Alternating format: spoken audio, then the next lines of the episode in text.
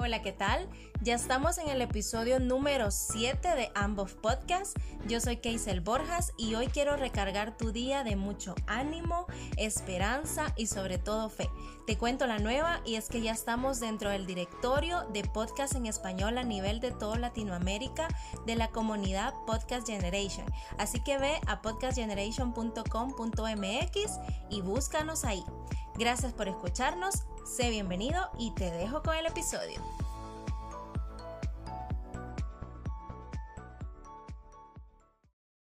Hola, ¿qué tal? ¿Cómo están todos? Pues yo muy feliz de estar grabando una vez más un nuevo episodio.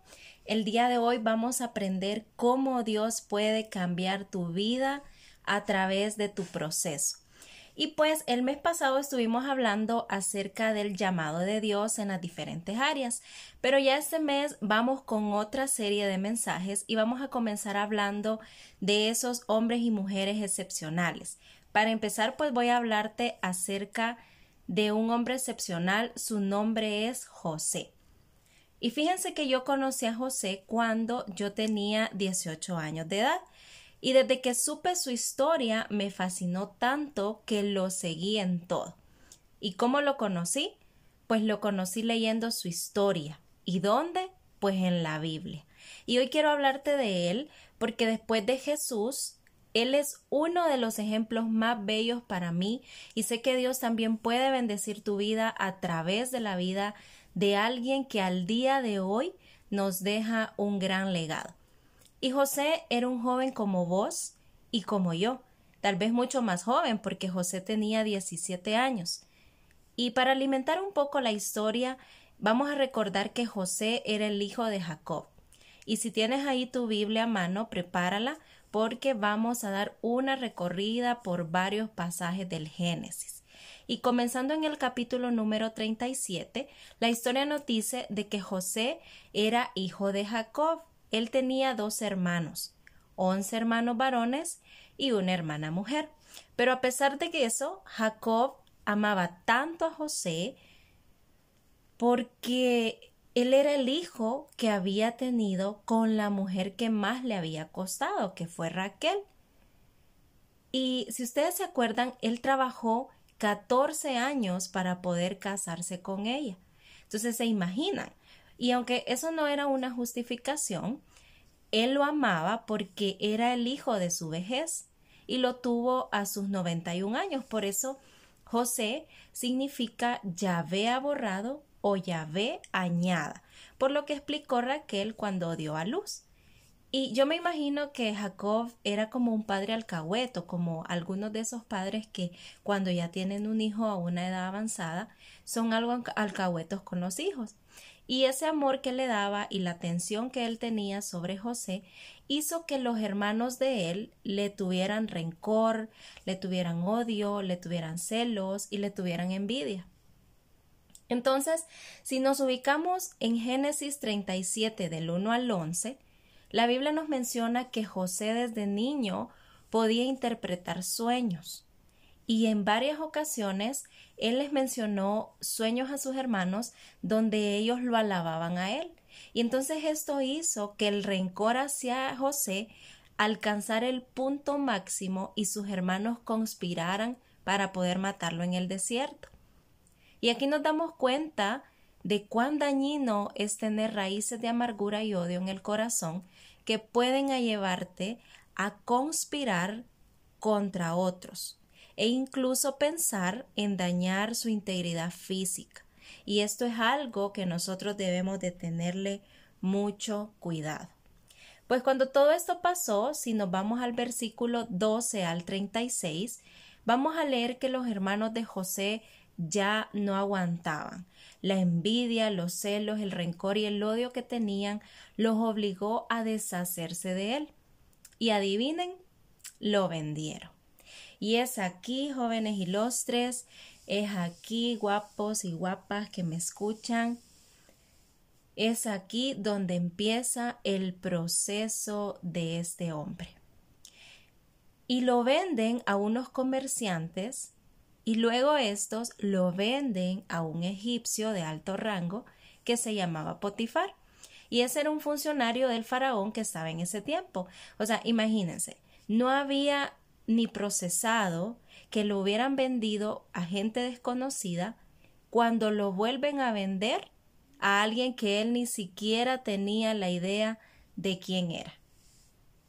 Y como nos dice Génesis 39.2, el Señor estaba con José y todas las cosas le salían bien. Entonces, después de eso, eventualmente él se convirtió en el sucesor de la casa de Potifar. Y en lo que sigue de Génesis, en el 39, podemos leer de que José sobresalió en sus funciones y se convirtió en uno de los siervos de mayor confianza de Potifar. E imagínese que fue puesto a cargo de su casa, porque él veía cómo Dios había hecho prosperar a este hombre y gracias a él prosperaba la casa de Potifar. Este hombre se había dado cuenta de que José tenía un Dios poderoso y que ese Dios lo había hecho prosperar a él y a su casa. Entonces, el diablo siempre va a querer ponerte el pie para que tú caigas, para tratar de robar tu prosperidad, tu bendición y sobre todo tu propósito. Y es en ese momento en el que el diablo ve la prosperidad, la bendición y el propósito de José y manda a la esposa de Potifar. Y esta mujer entra eh, en acción, entra en, en el tema, entra ya en esta película. Y dice la Biblia que intenta seducir a José pero él se mantuvo firme en su decisión de no. Y como lo, ella lo rechaza, entonces, ¿qué hace? Lo acusa de violación y mandan al pobre José a la cárcel. Y aquí es donde empieza el tercer proceso en la vida de José. Encarcelado injustamente, privado de su libertad, rechazado y vendido por sus hermanos.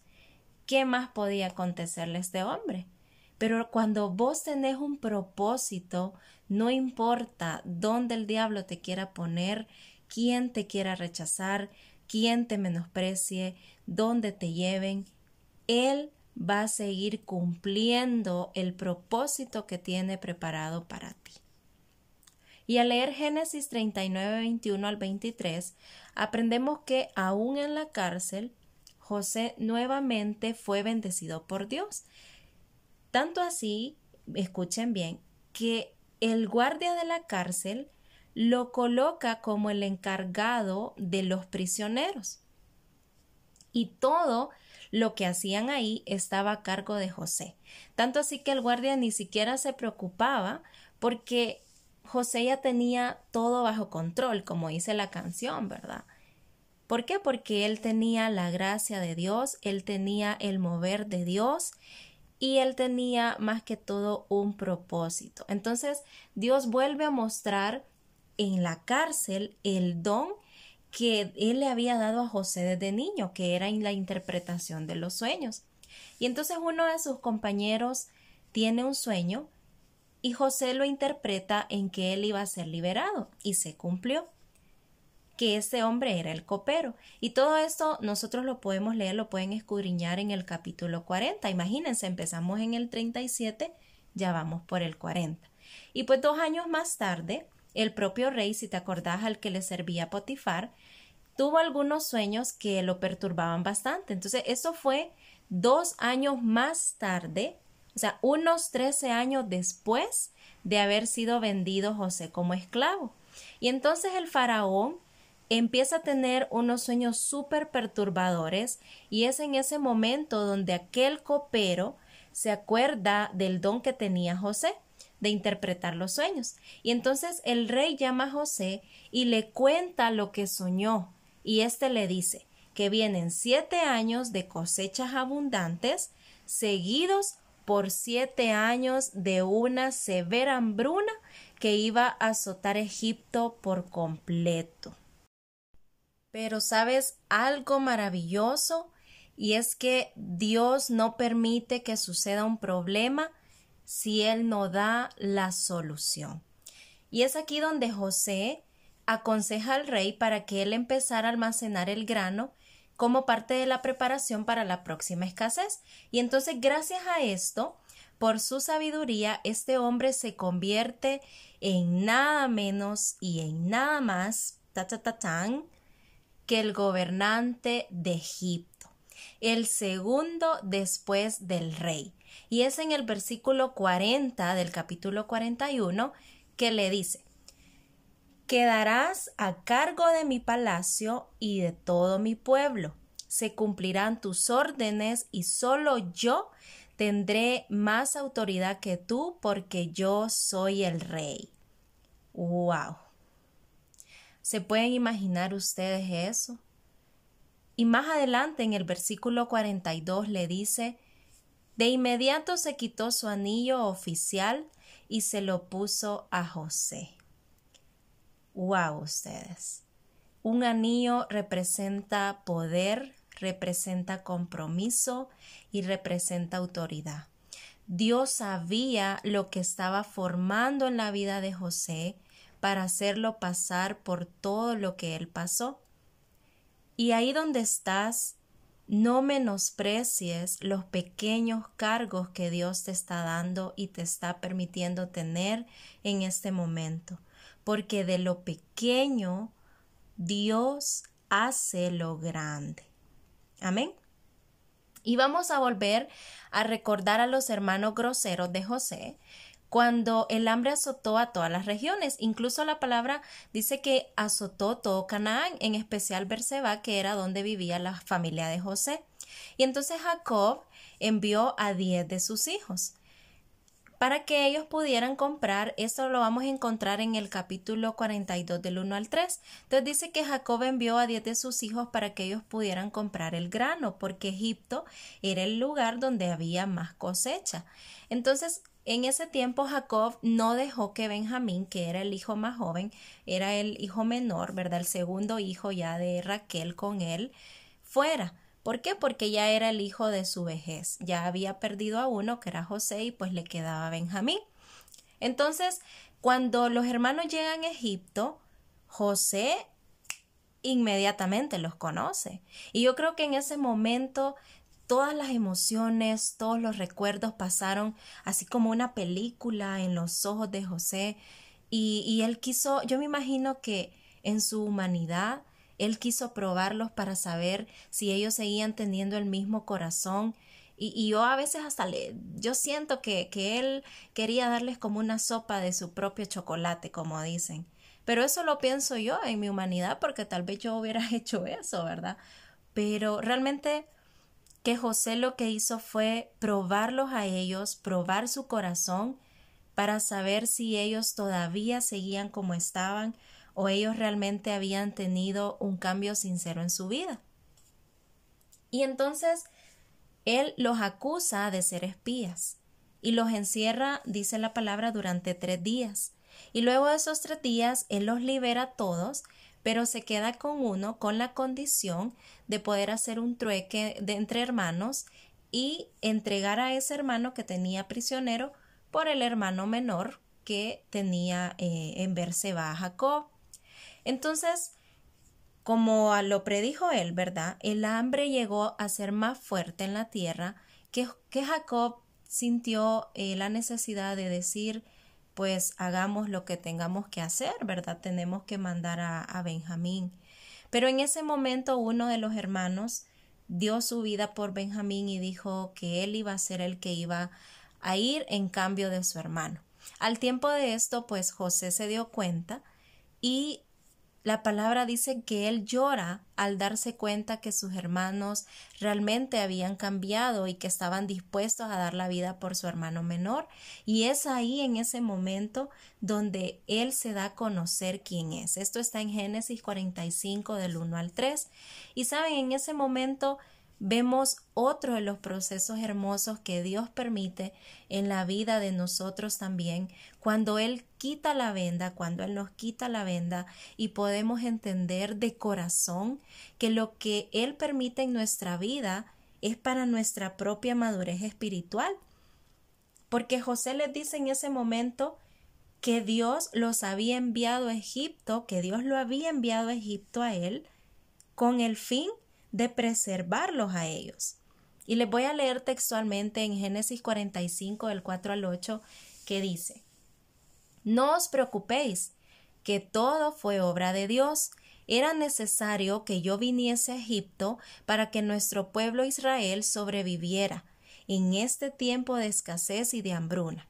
Entonces, imagínense, imagínense qué personaje, qué personaje de verdad, porque si a mí me preguntan si yo me pongo en los pies de José, lo primero que yo haría humanamente y siendo bien sincera y vulnerable ante ustedes sería reclamar todo lo que me hicieron. Sería como mira lo que pasó por tu culpa, porque esa es nuestra humanidad, ese es nuestro corazón pecaminoso. Pero este hombre dice la Biblia que cuando él se quebranta y ve que sus hermanos cambian su corazón, él entiende ahí el por qué Dios le permitió pasar por todo ese proceso. Y Dios estaba en medio de ese propósito que él tenía. Y más tarde, cuando ya Jacob muere, la Biblia dice que José reafirma su perdón, que aunque sus hermanos planearon el mal contra él, él dijo que Dios lo encaminó para que al final toda la familia de él se salvara.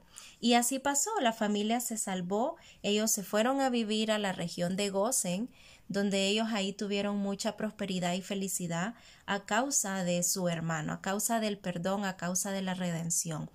Y vemos aquí, para ir ya finalizando, el por qué la historia de José representa una visión increíble de cómo Dios soberanamente obra en nuestras vidas para vencer el mal y para llevar a cabo su plan perfecto. Y después de todos estos sufrimientos que él pasó, él fue capaz de ver ahí la mano de Dios obrando en su vida. Él aceptó su proceso, él lo abrazó y Dios siempre le ayudó. Él lo libró de sus tribulaciones, Él lo puso como el segundo al mando de toda una nación y Él lo hizo alguien diferente. Y si hoy tú estás atravesando por una situación que no te deja dormir, si has pasado prisiones, has pasado rechazos, has pasado procesos, tribulaciones, has estado deprimido, ha pasado algo feo en tu casa, en tu familia y cosas que tú dices yo no entiendo esto, yo no entiendo por qué Dios está permitiendo que esto pase en, mi vida y estás en ese momento en el que te sientes como este hombre tal vez se sintió en un momento perdido, rechazado, preocupado y no entendés por qué Dios está dejando que pases esta situación, por qué está permitiendo esto. Y sabes, el día de hoy yo vengo a animarte.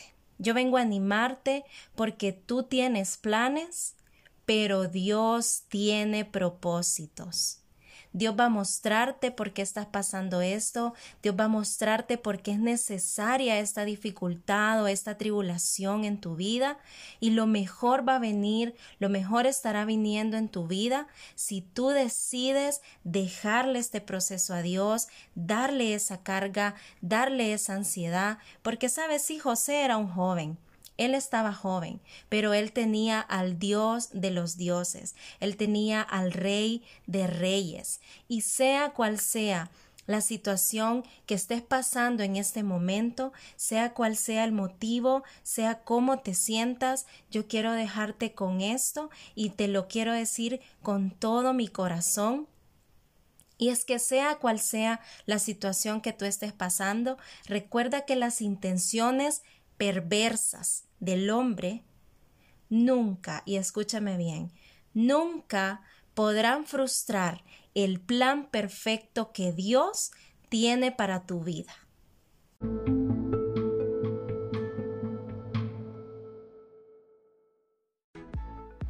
Gracias una vez más por haberte mantenido en sintonía con un episodio más de nosotros. Recuerda que puedes escuchar este episodio donde querrás y cuando querrás. Compartirlo si edificó tu vida para que también pueda ser de bendición a otras personas. Y no te olvides de seguirnos en todas nuestras plataformas digitales y también en nuestras redes sociales Facebook e Instagram como arroba ambos podcasts. Que sea bendecido y nos vemos el otro domingo.